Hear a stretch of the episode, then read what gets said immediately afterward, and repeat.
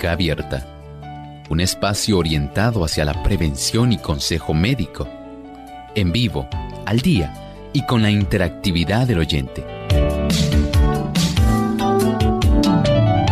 Clínica Abierta, poniendo al doctor a su alcance para un diálogo claro y honesto, porque nos importa su bienestar y salud.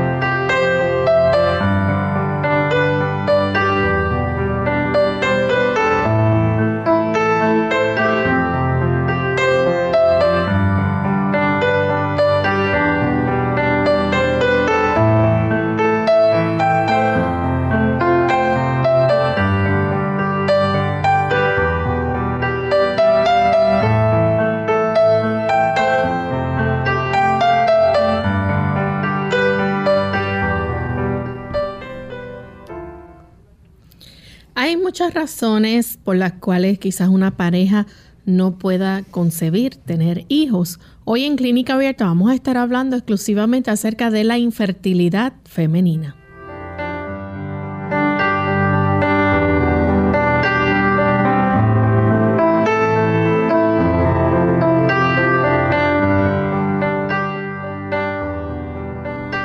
Saludo muy cariñoso a todos los amigos de Clínica Abierta. Nos sentimos felices y contentos nuevamente de poder llegar hasta ustedes en esta edición porque nos importa su bienestar y salud. Compartimos un tema que nos concierne a todos. Así que esperamos que nos acompañen durante toda esta hora en la discusión de este interesante tema hoy en nuestro programa.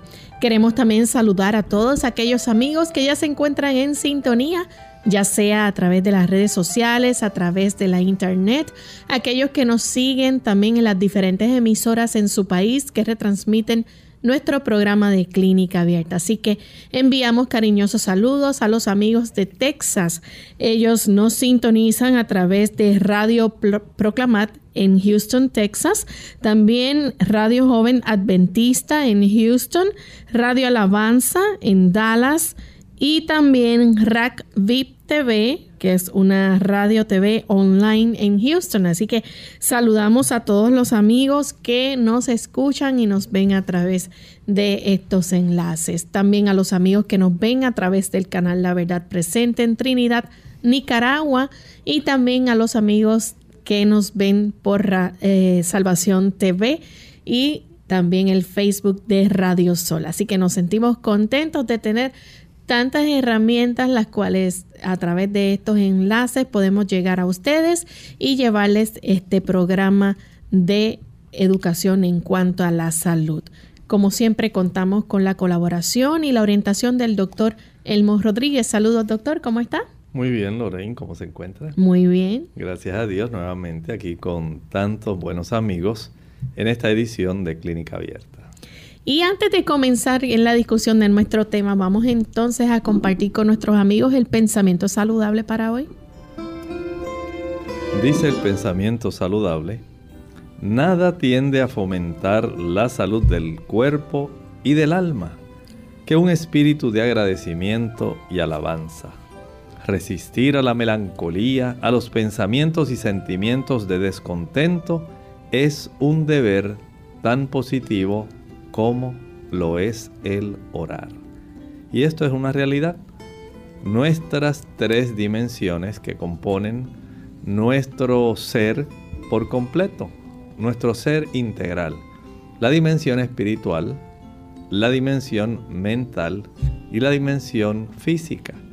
Y en el aspecto de la dimensión espiritual, el nosotros poder tener un espíritu de agradecimiento y alabanza, constituye en realidad una de las mejores herramientas para nosotros facilitar el que podamos tener salud en esa área, que por supuesto tiene repercusiones en el ámbito mental.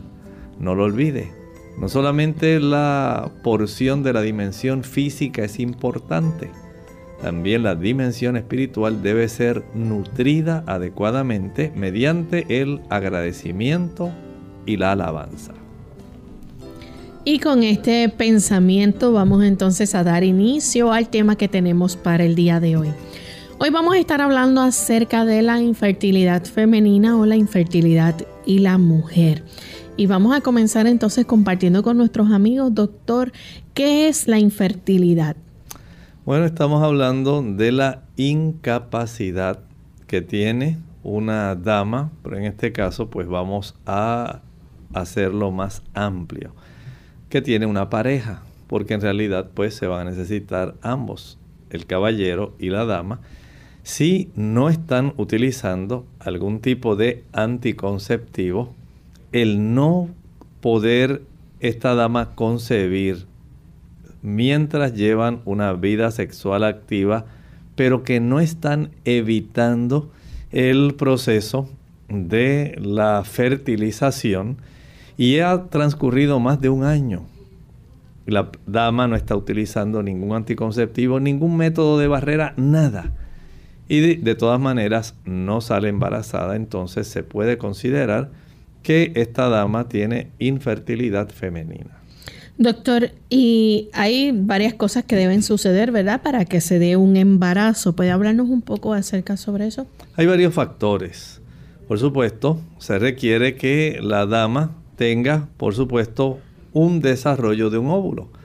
Las damas desde el momento de la concepción ya traen ellas en sí, desde que ellas eh, se comenzó a desarrollar el proceso embrionario de esa dama, fueron ya preparándose la cantidad de células en términos de óvulos que esa dama cuando llegue ese proceso donde se activa la capacidad de procrear comienza a activarse especialmente cuando empieza a desarrollarse ese proceso de formación de hormonas, que la dama comienza con su menarquia.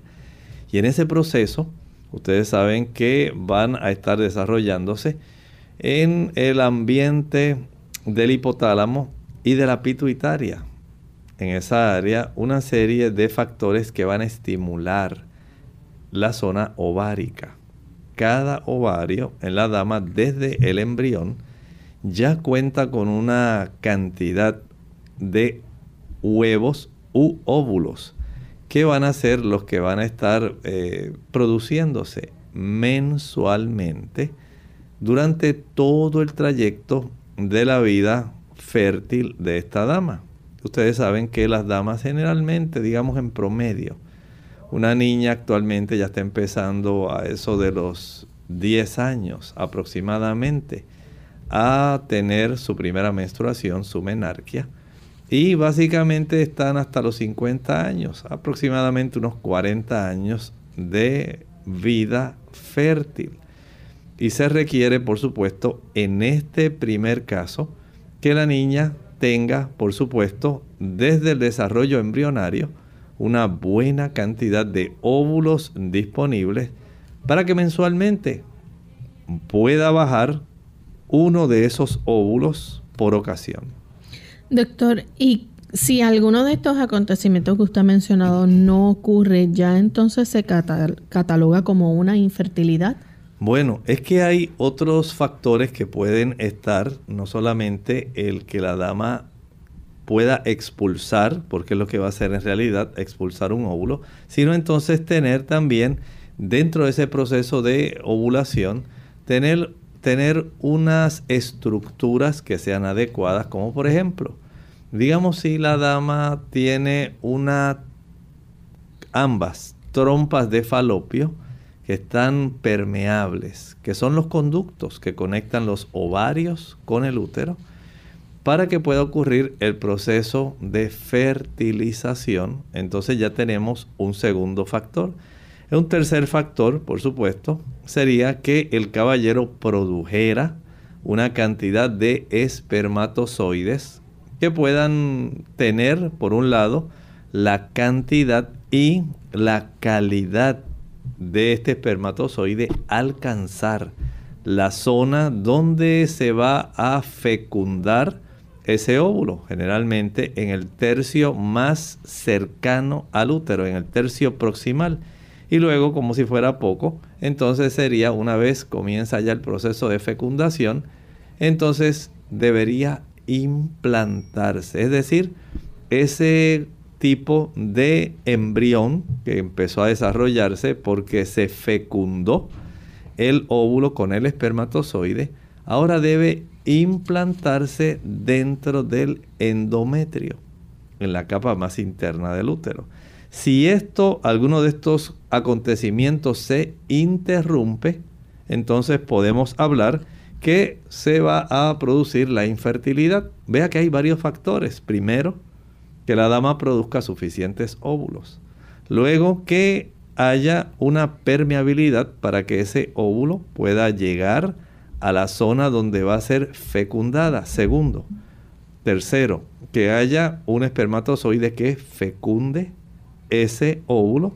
Y cuarto, que pueda implantarse si hay alguna disrupción en alguno de estos factores, ya entendemos que esta dama no va a ser fértil. Doctor, ¿cuán eh, por ciento afecta, digamos, entre los casos que se ven eh, mayormente, digamos, que la infertilidad es de parte de la mujer? Se estima que más o menos hay casi un parecido respecto a quién es el que está causando el problema. De un 35 a un 40% de los casos se asocian directamente con infertilidad femenina, pero también asombrosamente de un 35 a un 40% de los casos también se asocian con infertilidad masculina.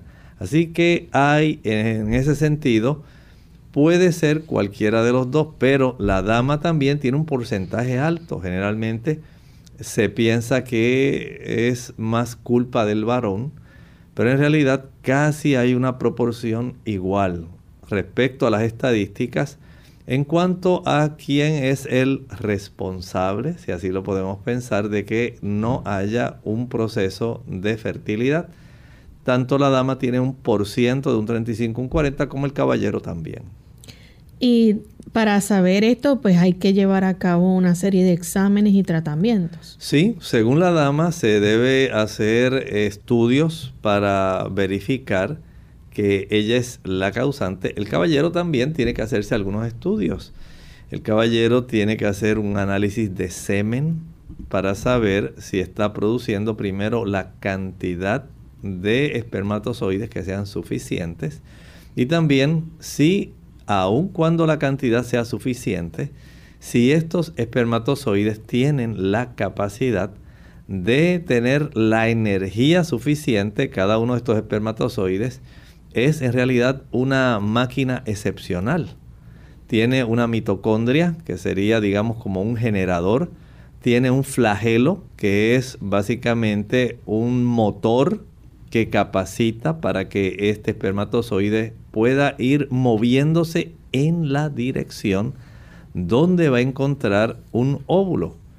Y además de eso, debe tener también anatómicamente la cantidad de, digamos, distribución de los organelos para que se pueda entonces desarrollar adecuadamente, porque en ocasiones hay trastornos en la forma de estos espermatozoides, de tal manera que se va a requerir que el espermatozoide tenga todas sus estructuras, una cabeza, una región del cuerpo y la zona del flagelo, que tenga una buena motilidad, que el generador, estas mitocondrias, sean lo suficientemente adecuadas para producir el movimiento flagelar para que pueda moverse hasta allá y que tenga la suficiente cantidad de fructosa, que es el azúcar principal que utilizan los espermatozoides, para poder generar en esta mitocondria esa capacidad de movimiento.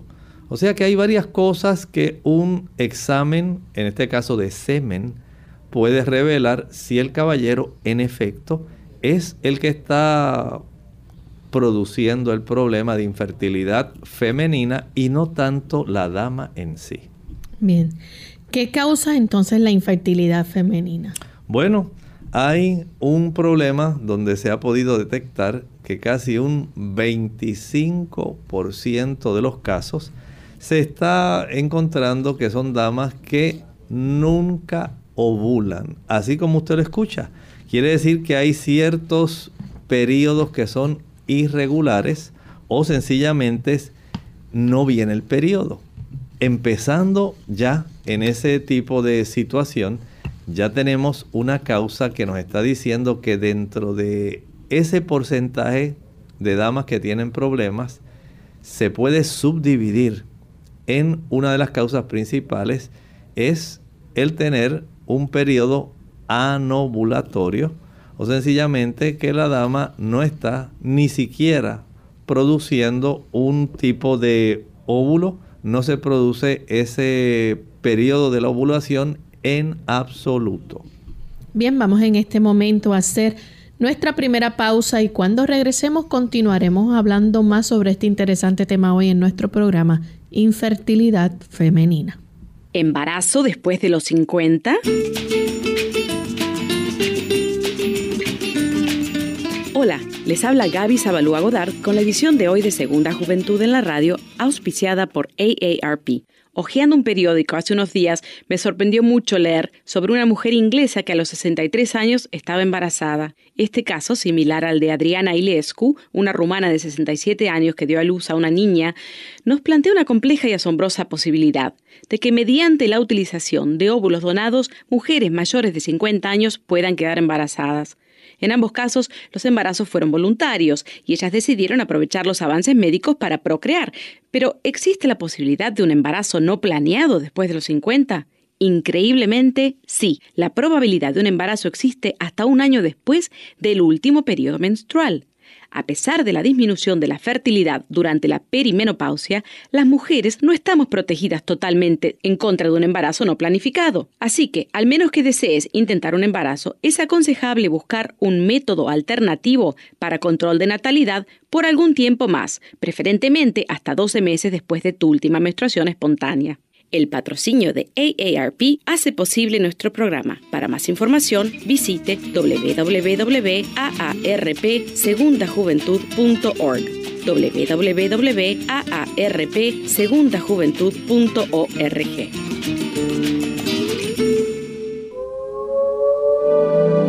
Una caminata te ayudará a quitarte las libras adicionales que acompañan el dejar de fumar y reduce el riesgo de una recaída para mantener tu apetito bajo control y optimizar tu metabolismo, nada es mejor que el ejercicio diario. Caminar te ayuda a pensar con mayor claridad para que puedas lidiar con retos nuevos, tales como mejorarte en tu trabajo o educación. Mejora tu sentido de bienestar, alivia el estrés, mejora tus patrones de sueño, encuentra tiempo para ti. Caminar hace todo esto y más.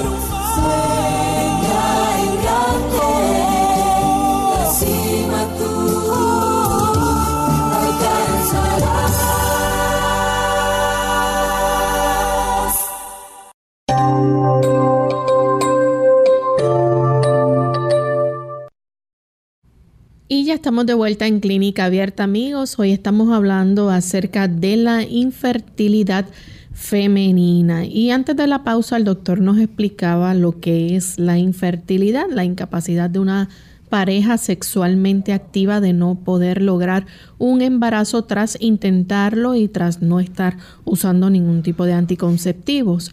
Y el doctor nos estaba hablando, ¿verdad?, de ciertas circunstancias que se tienen que dar para entonces saber eh, que que si no se produce un embarazo, entonces es infertilidad. Y aproximadamente el 40% de los casos de infertilidad se deben a infertilidad masculina, producción, eh, problemas con la producción o la calidad de espermatozoides, pero también un 35-40% de los casos de infertilidad se deben a la infertilidad femenina. Antes de la pausa el doctor nos hablaba, ¿verdad?, de qué es lo que causa la infertilidad y hay muchas otras razones que queremos compartir en este momento, doctor. Sí, estábamos hablando previo a la pausa de cómo hay damas dentro de ese porcentaje que ovulan en realidad poco o nunca. Y esto tiene mucho que ver, por supuesto, con sus ciclos menstruales. Hay damas que van a tener irregularidad en su ciclo menstrual o sencillamente hay una ausencia del todo de ese ciclo menstrual.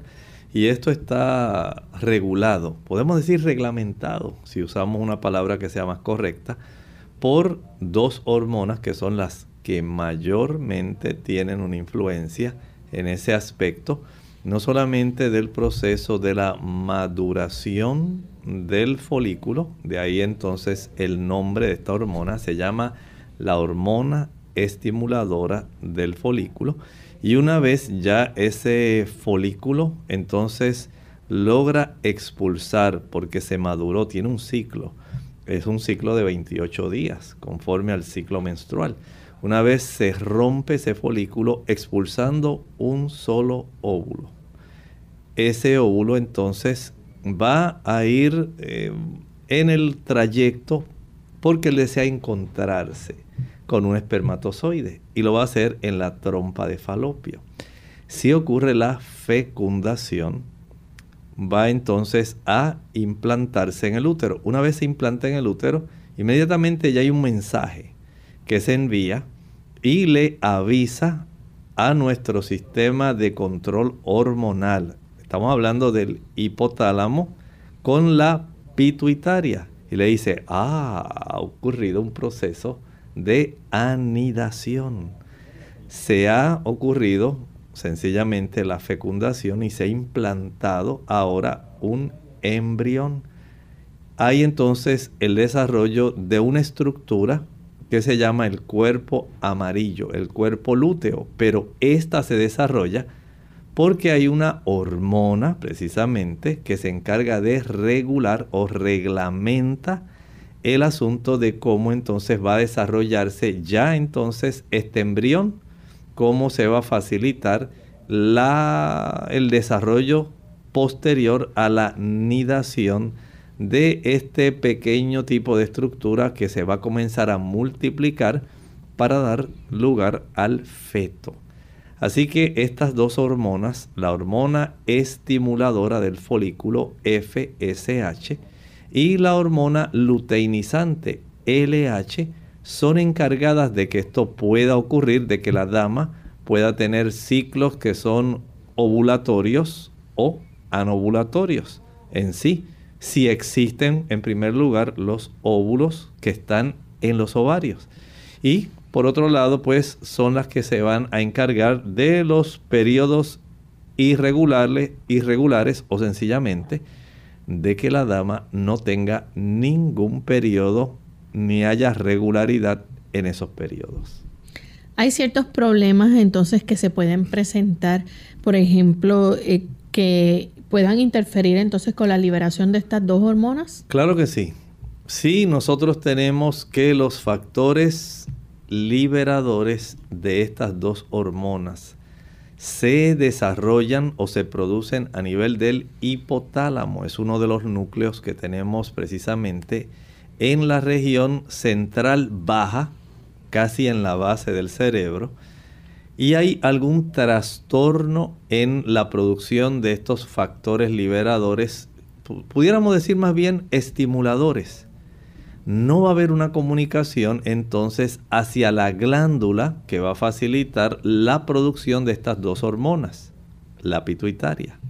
Noten que si hay algún daño o lesión o por alguna situación el hipotálamo está incapacitado, no va a haber entonces esa comunicación con la pituitaria para que se puedan formar la hormona luteinizante y la folículo estimulante. Doctor, ¿qué pasa, por ejemplo, si hay tumores pituitarios? Saben que este factor impide también que la dama pueda tener entonces la capacidad de ser fértil. O sea, si por un lado tenemos a nivel del hipotálamo que regula, que induce, que estimula a la pituitaria a producir la LH y la FSH. Así también, si tenemos un daño en esa glándula que es la glándula, pudiéramos decir, diana o glándula blanco, para el estímulo en la producción, entonces esta otra glándula también va a tener problemas y ocurre más cuando hay tumores pituitáricos. El que la persona tenga un peso, por ejemplo, que no vaya acorde verdad con su estatura, este, digamos que tiene demasiado de mucho peso o todo lo contrario, que tenga muy bajo peso. Ambos extremos se ha encontrado que son factores para impedir que haya una buena producción de la FSH, hormona estimuladora del folículo, o de la hormona estimuladora del cuerpo lúteo, la LH. Si una dama, como es el caso que está ocurriendo y se está viendo más frecuentemente, es el sobrepeso más que el bajo peso. Hay una epidemia enorme respecto a la cantidad de peso que las damas están actualmente adquiriendo ya pueda ser por hábitos de sedentarismo, pueda ser también por hábitos de alimentación.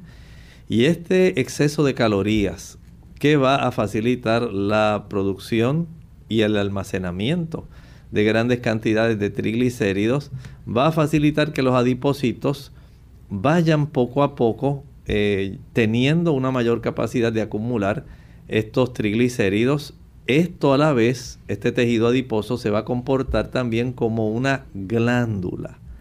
Una glándula que va a perturbar la capacidad de que una dama pueda ser fértil. especialmente el sobrepeso. Porque la mayor parte de las damas que se está observando que tienen este problema, no es porque no tengan en su cuerpo la capacidad de tener y expulsar sus óvulos. Los tienen. Pero el sobrepeso que tienen trabaja impidiendo que se pueda entonces tener una buena calidad de producción de esta hormona estimuladora del folículo o de la producción de la hormona estimuladora del cuerpo lúteo. El sobrepeso es en realidad antagónico a la fertilidad. Si la persona entonces digamos que hace ejercicio pero hace demasiado, ¿esto también pudiera afectar? Sí, porque las damas principalmente se ha observado en damas que son deportistas, especialmente corredoras. Estas damas que se dedican al atletismo van a trastornar especialmente en lo que respecta a la hormona testosterona. Ellas van a tener un aumento en esto si ustedes de esas damas que entrenan para competición y lo hace por dos, tres horas cada día, cada día, porque usted está, digamos, en el equipo de la universidad. Usted está en una época fértil y nota que no sale embarazada. Dice, pero es imposible. El doctor habló de que uno pueda estar sobrepeso o que pueda estar bajo peso. El bajo peso, que hablábamos hace un momentito, puede también impedir porque trastorna estas hormonas, pero cuando usted sencillamente aumenta la cifra de los andrógenos, de la testosterona, porque usted es una dama que ha estado desarrollando más el aspecto muscular, la fuerza, la capacidad eh, desde el punto de vista atlética de ser explosiva, de correr los 100 metros en 10 segundos, de usted correr 400, 800 metros, 1500. Y esto va a conllevar el que el cuerpo tenga que hacer ajustes para poder incrementar esa hormona que facilita una mayor fuerza muscular, que son los andrógenos. Esto trastorna la producción de la hormona estimuladora del folículo y de la hormona luteinizante. Así que las damas que se dedican principalmente a pista y campo y que hacen excesiva cantidad de ejercicio van a tener trastornos también de la fertilidad. Hay algo que hoy en día nos afecta mucho a todos, tanto a las féminas como a los caballeros, y estamos hablando acerca del estrés que nos enfrentamos diariamente, cómo el estrés puede también alterar eh, de tal manera que pueda afectar también y producir esto, infertilidad. Cuando ocurre este problema del estrés, hay otra hormona que interviene, el cortisol y el cortisol va a trabajar directamente trastornando, produciendo una disrupción en ese equilibrio y en la producción de estas hormonas que son estimuladoras del folículo, hormonas que estimulan el cuerpo lúteo. O sea que no solamente el aspecto del peso, no solamente algún tumor pituitárico, no solamente algún daño o problema a nivel hipotalámico, no solamente porque usted tenga algún problema que sea de exceso de ejercicio, sino también por este tipo de situación donde hay un estrés extremo, que es algo que también se está viendo en las parejas. O sea que no es solamente el sobrepeso, no es solamente el exceso de ejercicio, pudiéramos decir que el estrés y el sobrepeso actualmente de estos cinco factores que hemos hablado podemos decir que son los más frecuentes. No se observa tanto tumores pituitáricos, no se observan tantos trastornos o tumores hipotalámicos. No hay en la mayor parte de la gente un exceso de ejercicio. De los cinco factores, el exceso de peso y el estrés extremo, pudiéramos decir que son los dos que más están afectando de los cinco factores a la mayor parte de la población, especialmente a este grupo del 25% de las damas que sufren de infertilidad. Amigos, vamos en este momento a nuestra segunda pausa. Cuando regresemos de la misma, ustedes pueden compartir sus preguntas y dudas con nosotros y nosotros también estaremos abundando más en cuanto al diagnóstico, los tratamientos y síntomas. Así que no se vayan.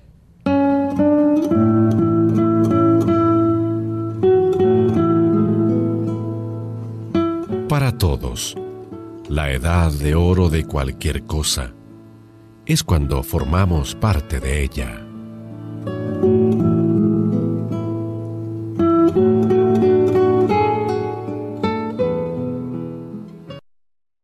Pensé que no era nada. Tenía un dolor en el abdomen que no se me quitaba. Y yo sangraba un poco, a pesar de que ya había pasado la menopausia. Estos síntomas podrían ser señales de alerta de un cáncer ginecológico. Los síntomas no son iguales para todas las mujeres. Sepa lo que es normal para usted y visite a su médico si algo no está bien. Para más información llame al 1-800-232-4636. Mensaje del Departamento de Salud y Servicios Humanos y conozca su cuerpo. Clínica Abierta. Ya estamos de vuelta en Clínica Abierta, amigos, y hoy estamos con este interesante tema de infertilidad femenina. Y antes de la pausa, el doctor nos hablaba de esos problemas que pueden interferir con el liberar las hormonas tan importantes que se necesitan, ¿verdad? Para esta eh, que se pueda dar o que la pareja pueda concebir y hoy estamos hablando entonces las razones por las cuales también puede haber infertilidad femenina. Doctor, hay otros trastornos hormonales que no hemos mencionado y que también interfieren con la ovulación este, y puede afectar la fertilidad. Claro, ya vimos hace un momento cómo hay factores que van a interferir con la producción de la FSH y la LH. Hablamos de trastornos del hipotálamo, trastornos de la pituitaria, exceso de peso o muy bajo peso, exceso en la práctica de ejercicio y el estrés, Estrés. extremo. Bien, ellos trastornan las dos hormonas principales que se encargan de la ovulación. Pero hay otras hormonas que van a producir otras situaciones que van a también a dar lugar a trastornos de fertilidad que no necesariamente son porque haya trastornos en la FSH o la LH. Por ejemplo, piense en ese aumento en la cantidad de andrógenos. Vamos a decir en el aumento de la testosterona que va a ocurrir en las damas, por ejemplo, que padecen de ovarios poliquísticos. Poliquísticos. Ya tenemos aquí un trastorno que produce otro tipo de hormonas que no necesariamente tienen que ver con la FSH y la LH, que van a estar incidiendo en que la dama no sea fértil. También aquellas personas que, por ejemplo, padecen de hipertiroidismo o hipotiroidismo. Esa es otra causa. Ya estamos hablando entonces de otra zona que va a estar también interfiriendo en el hecho de que una dama pueda ser o no fértil. Como la glándula tiroides que está demasiado hiperfuncionante, que cae en el hipertiroidismo, o la glándula tiroides hipofuncionante, que está en el hipotiroidismo. Cualquiera de las dos variantes puede dar lugar a que hayan trastornos eh, que puedan impedir que la dama sea fértil. La diabetes, por ejemplo, puede ser también otro tipo de trastorno que afecte. Claro, ya llevamos tres, estamos viendo casi puras glándulas. La primera, que hablamos del síndrome de ovarios poliquísticos, ovarios. Luego estamos viendo esta segunda, la tiroides, como el hiper o el hipo, y ahora el páncreas. Vean cómo diferentes glándulas pueden estar interfiriendo, o sea que una dama que es diabética y quiere ella, por estar en edad reproductiva, quiere ella eh, salir embarazada y no puede. Ya sabe que el antecedente de ella ser diabética es un factor que puede estar impidiendo que ella pueda concebir. Hay otro factor y es que quizás no es muy común, pero la menopausia precoz.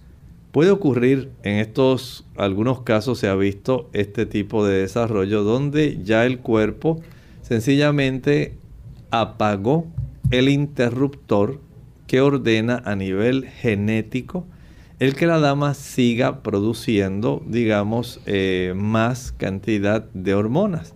Pero también puede ocurrir una menopausia precoz que sea quirúrgica. Digamos que esta dama, aún estando en etapa fértil, desarrolla una cantidad de miomas o leiomiomas que le están comprimiendo, que le están haciendo su vida muy difícil, que tiene unas menstruaciones muy dolorosas, menstruaciones muy abundantes, pierde mucha sangre. Y el médico le dice, no, ya esta cantidad de miomas o leiomiomas o fibromas no le van a permitir a usted tener una vida normal y la ponen en riesgo es mejor la histerectomía. Y como nosotros tenemos eh, idea, ya sencillamente usted entró a desarrollar problemas de menopausia precoz, especialmente si además de sacarle el útero, le extraen sus ovarios.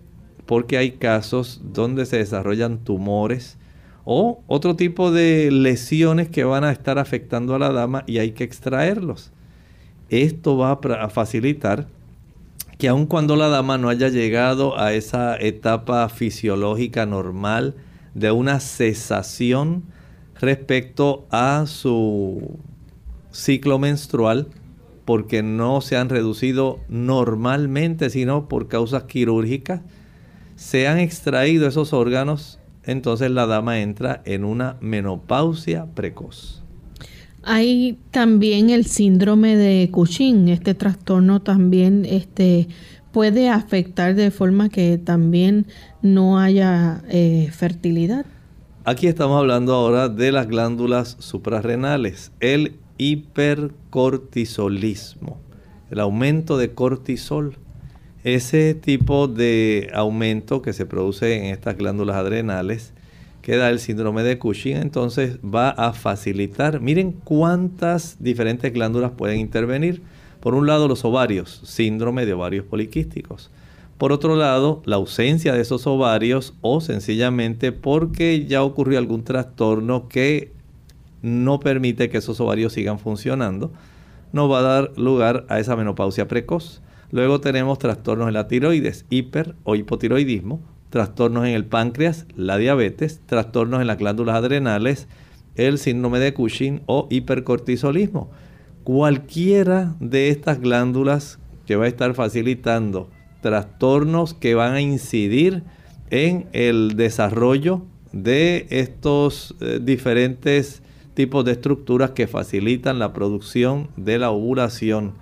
Va entonces a afectar definitivamente el que la fertilidad de la dama pues se vea impedida.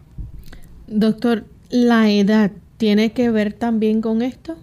Es muy importante ese punto. Si la dama nota que no está embarazada y ya ella está excediendo de los 35 años. Y usted dice, doctor, pero si todavía no llego, todavía no llego a la menopausia y yo todavía me considero una mujer joven. Tengo 36, 37 años, sí, pero recuerde que también el material genético va afectándose y también tiene otro problema la cantidad de óvulos se va reduciendo. Digamos que usted empezó ya desde los 10 años, por ejemplo, su menarquia, su primera menstruación. A los 35 años, ¿cuántos años han pasado, Lorraine? Desde los 10 hasta los 35. Bueno, 25. Han pasado 25. Quiere decir que ya se han ido expulsando, multiplique 25 por 12. Usted dice, doctor, pero yo he leído que son bastante cantidad de óvulos los que están ahí desde la, etapa embrionaria. Sí, es cierto. Pero usted también debe saber que muchos de ellos se van a degenerar. Muchos de ellos nunca van a, a lograr desarrollarse. Y usted no tiene precisión de hasta qué año usted va a seguir produciendo óvulos. Por lo tanto, una vez ya usted se acerca por ahí a los 35 años, se van poniendo viejitos. Los óvulos se siguen degenerando y por si a esto le añadimos el estrés, añadimos el sobrepeso, añadimos tantos otros factores como los que estábamos hablando, la, la dama desarrolló diabetes o la dama sencillamente tuvo otra condición que le afectó hipertiroidismo o hipotiroidismo que se ha convertido en algo tan común ¿Usted piensa que la dama tiene una gran probabilidad de quedar embarazada? No, no la va a tener. Así que ya hay algunas damas que según se acercan a esta edad de los 35 años y decían, bueno, yo primero quiero viajar el mundo y quiero realizarme y quiero hacer tantas cosas.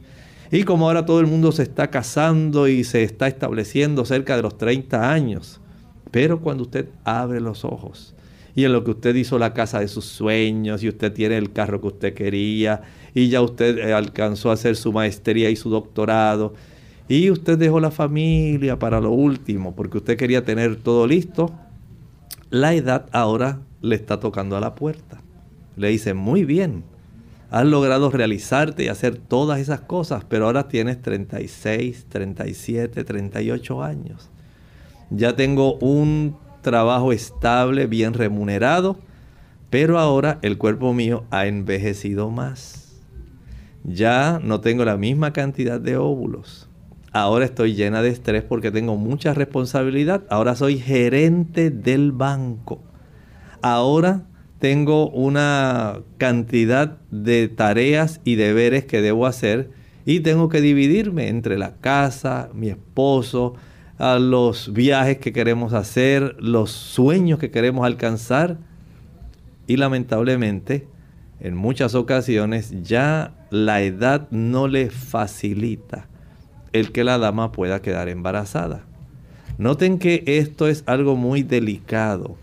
A veces no se piensa en estas cosas. Porque usted dice, no, pero si todavía me veo bien, todavía me veo joven, yo todavía, doctor, quisiera ahora tener familia, pero es que el cuerpo se ha continuado envejeciendo.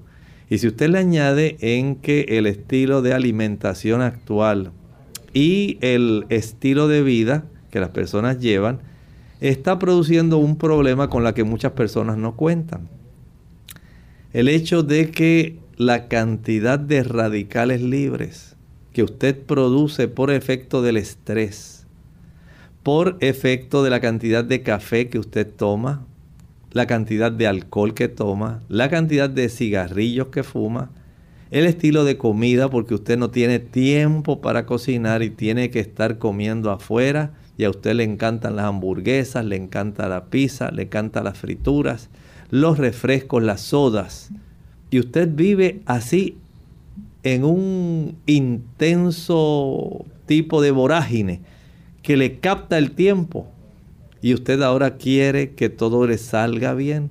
Bueno, ese castigo de los radicales libres que han estado afectando precisamente el ADN de los óvulos y de todas las células del cuerpo, y los óvulos no son la excepción, van a facilitar un envejecimiento de ese material genético y va a afectar la capacidad de esos óvulos en tener una calidad que permita el que usted pueda tener un embrión que sea más sano, más normal y dado este tipo de situación entonces a esa edad podemos decir que el material genético ha sido más intensamente dañado por el estilo de vida dada la cantidad de radicales libres que se van a estar produciendo y bombardeando el núcleo de estas células que no escapan.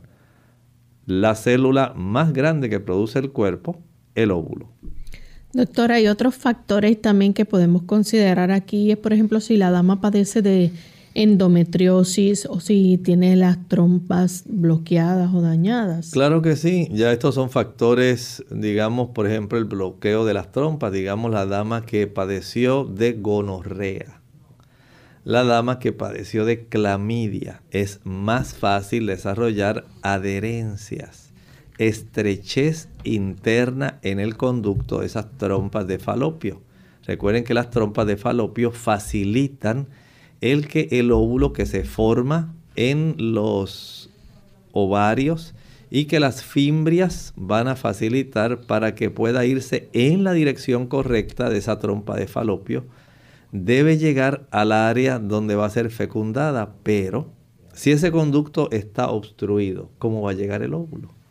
De ninguna forma. No llega. Y eso se obstruye especialmente con estas dos enfermedades de transmisión sexual la clamidia y, la gonorrea.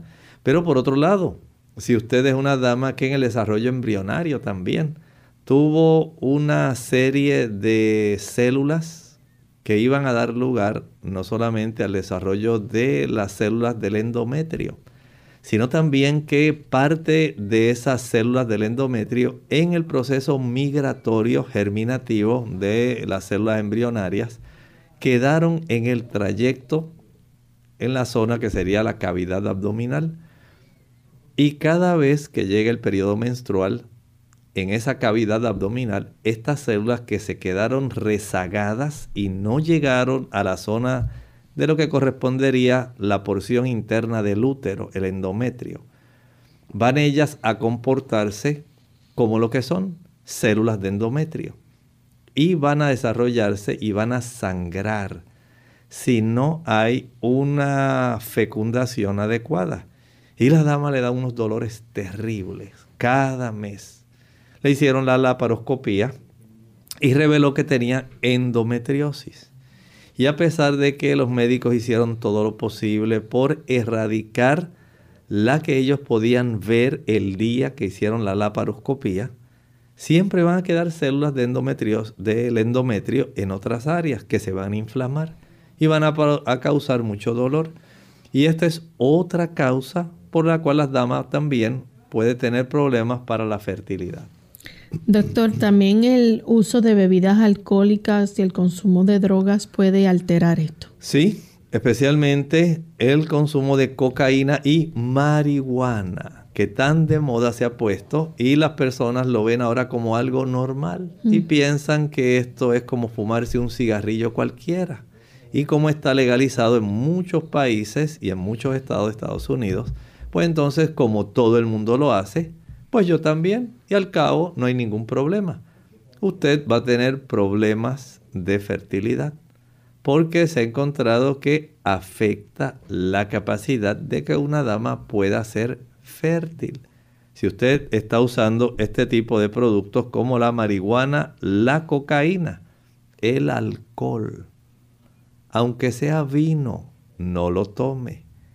Y usted dice, no, porque tenemos que gozar en la fiesta y ahí siempre tenemos ron, tenemos ginebra, coñac, hay whisky, hay tequila hay cerveza y usted piensa que está gozando la vida, lamentablemente usted misma se está saboteando su capacidad de poder eventualmente en algún momento, cuando usted siente la cabeza, cuando usted diga, no, ahora sí, ya es hora de yo tener familia, ahora sí que voy a llevar una vida ya de una dama de mi edad, eh, de responsabilidad, ya estoy realizada, ya alcancé lo que yo quería en la vida. Lamentablemente, el daño que usted le ha estado produciendo a su organismo le pasará factura. Por lo tanto, el uso del alcohol no es una buena idea en ninguna etapa de la vida. Y mucho menos mientras usted está en esas etapas, en esas edades tempranas. Cuando usted está en el esplendor de la juventud, en la adolescencia, cuando usted cree que dice, ah, el mundo es mío y yo ahora puedo hacer de todo, brincar y saltar y después, ya, sí, después vendrá la familia, ya para eso tendré tiempo. Habrá tiempo, pero el cuerpo ya no tendrá la misma calidad respecto al funcionamiento y a las estructuras. Porque el alcohol, sea en forma de vino, de cerveza, de ron, de whisky, de tequila, de vodka, es una toxina e irá envenenando también, dañando el núcleo de las células. Igualmente lo hace el café, igualmente lo hace el tabaco. Usted se está envenenando y usted desea tener una descendencia sana. A los 37, 38, 39 años dice, ah, ahora es el momento yo tener ahora familia antes de que me ponga más vieja. Bueno, Lamentablemente todo el estilo de vida que usted tuvo anteriormente estuvo afectando esas células reproductivas y usted piensa que usted va a revertir todo ese daño en un día, dos días, una semana, un mes. Doctor, quiero quedar embarazada porque se me está haciendo tarde y ya tengo todo en la vida, me falta tener ahora descendencia. Y ya me casé y hemos tratado por tres años, pero no hemos logrado nada. Doctor, también hay ciertos medicamentos que pudieran influir como los antidepresivos y otros medicamentos este, anticancerígenos también, que puede ser otro factor que influya también en la infertilidad. Hay una serie de medicamentos, como los que estaba mencionando Lorraine, antidepresivos, tranquilizantes. Hablamos también de los antagonistas del calcio, los estupefacientes y los medicamentos anticancerígenos.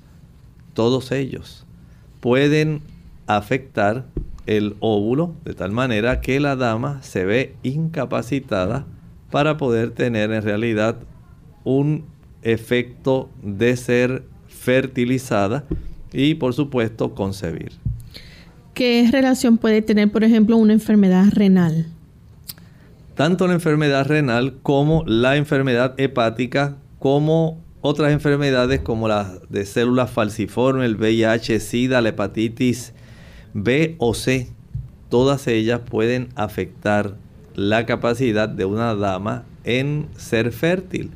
Por lo tanto, tenga en mente que en el historial que el médico le va a tomar a usted cuando usted comienza a darle información y se le está ah, recopilando y practicando la ficha clínica, el que usted le pueda dar estos antecedentes le va a dar al médico una buena idea y le va a estar proveyendo razones por las cuales usted tiene el problema de la fertilidad.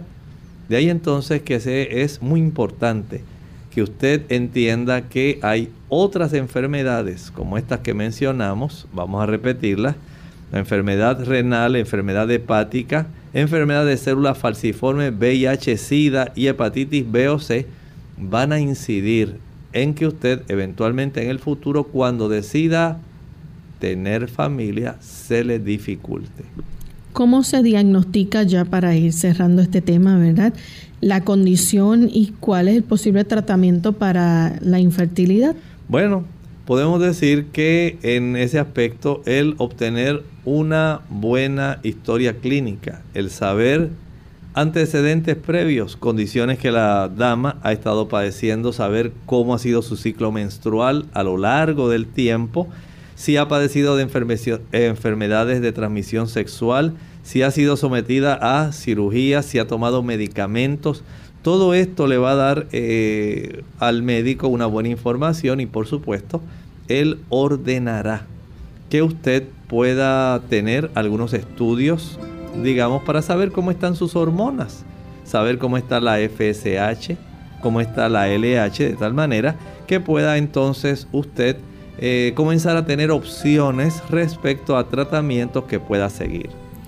Bien, lamentablemente se nos ha acabado el tiempo, doctor. Agradecemos la orientación que nos ha brindado y a los amigos por la sintonía también que nos han dado en esta ocasión y esperamos que el programa haya sido de ayuda para aquellos que nos escuchan. Antes de finalizar, queremos recordarles que mañana tienen nuevamente otra cita con nosotros para nuestra edición de consultas donde usted puede hacer su pregunta y nos puede llamar, participar haciendo su consulta. Vamos entonces a finalizar con el siguiente pensamiento para meditar.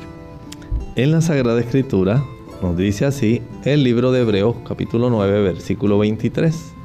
Fue pues necesario que las figuras de las cosas celestiales fueren purificadas así, pero las cosas celestiales mismas con mejores sacrificios que estos. Ya en el aspecto de Jesús, intercediendo por nosotros en el santuario celestial como sumo sacerdote.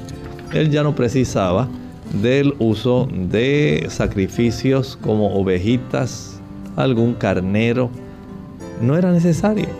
Él era en realidad el verdadero sacrificio. Su sangre, su propio sacrificio al morir por nosotros es lo que garantiza el que Él pueda tener algo que ofrecer en nuestro beneficio para que usted y yo podamos tener la vida eterna. Nosotros amigos hemos llegado al final de nuestro programa, así que agradecemos su fina sintonía. Se despiden con cariño el doctor Elmo Rodríguez Sosa y Lorraine Vázquez. Hasta la próxima.